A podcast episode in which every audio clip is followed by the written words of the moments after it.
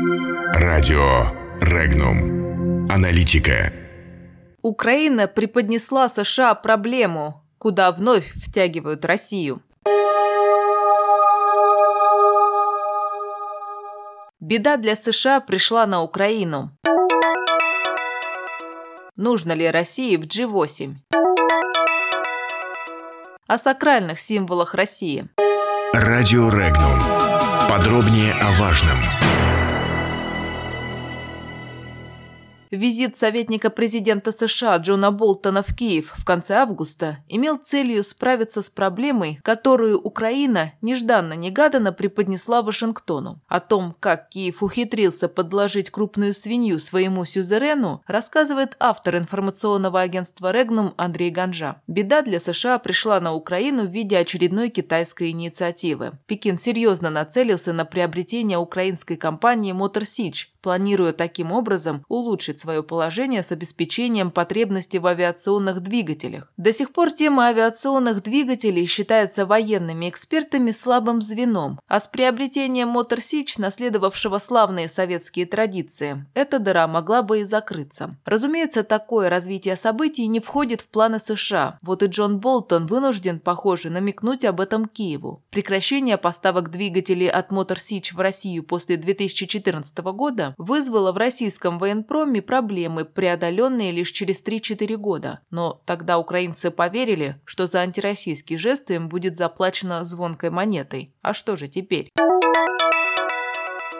Тема возвращения России в переговорный формат G8 продолжает оставаться горячей вот уже долгое время. Кому и зачем необходимо это возвращение? И нет ли у России лучших вариантов, чем являться на суд условного Запада с покаянием, рассуждает обозреватель информационного агентства Регнум Владимир Павленко. Поскольку G8 является практической проекцией так называемой трехсторонней комиссии элит Северной Америки, Европы и Японии, то членство России в этой организации можно обсуждать обсуждать весьма условно. Равные возможности Россию не ждут в этом формате никогда. Нельзя же ожидать от организации, созданной во многом для переформатирования евразийского пространства, справедливого отношения к российским требованиям. Тем не менее, если даже не говорить о справедливости, как раз западным лидерам формат G8 с участием России был довольно удобен. Об этом свидетельствуют высказывания президента США Дональда Трампа, заявившего, что в образовавшемся G7 стало неудобно обсуждать многие мировые вопросы, включая Сирию, Северную Корею и Украину. Нельзя ведь решать судьбы евразийского континента, игнорируя крупнейшую евразийскую державу. Впрочем, если у Трампа и же с ним есть некоторые переговорные проблемы, стоит ли Москве бросаться их решать? И не является ли желание вернуться в G8 любой ценой показателем принадлежности к российской пятой колонии, если такая инициатива исходит от российского политика? А ведь провокации с втягиванием России в те или иные антироссийские авантюры продолжаются все последние десятилетия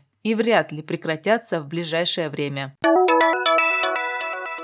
С наступлением нового времени управляющая роль символов в жизни человека и общества оказалась молчаливой или громко отрицаемой, а на первый план вышло якобы рациональное управление через интересы. О том, почему символы, включая и символы государства, продолжают играть важную направляющую роль, несмотря на все заверения серьезных исследователей в обратном, рассказывает автор информационного агентства «Регнум» Александр Халдей. Даже тот ученый, которого уж совсем тяжело тяжело обвинить в идеализме, великий политэкономист и философ Карл Маркс не удержался от указания на возможность для идеи стать материальной силой. Для этого ей достаточно овладеть массами, что наблюдалось всегда на протяжении всей истории человечества. И, разумеется, эта ситуация не изменилась и в наши дни. Просто идеей, которая временно восторжествовала ныне, является идея упрощения – сведение осмысленного символа к торговой марке, а человеческой активности к покупательскому рефлексу. Конечно, при окончательной победе такой установки никакая государственность, да и любое разумное объединение общества не представляется возможным. К счастью, опыта, полученного обществом российским, более чем достаточно для того, чтобы сделать определенные выводы и по поводу символов, которые были подсунуты России в перестройку, и о последствиях и способах преодоления этой порочной практики. Так что же стоит предпринять для исправления ситуации? Подробности читайте на сайте Regnum.ru.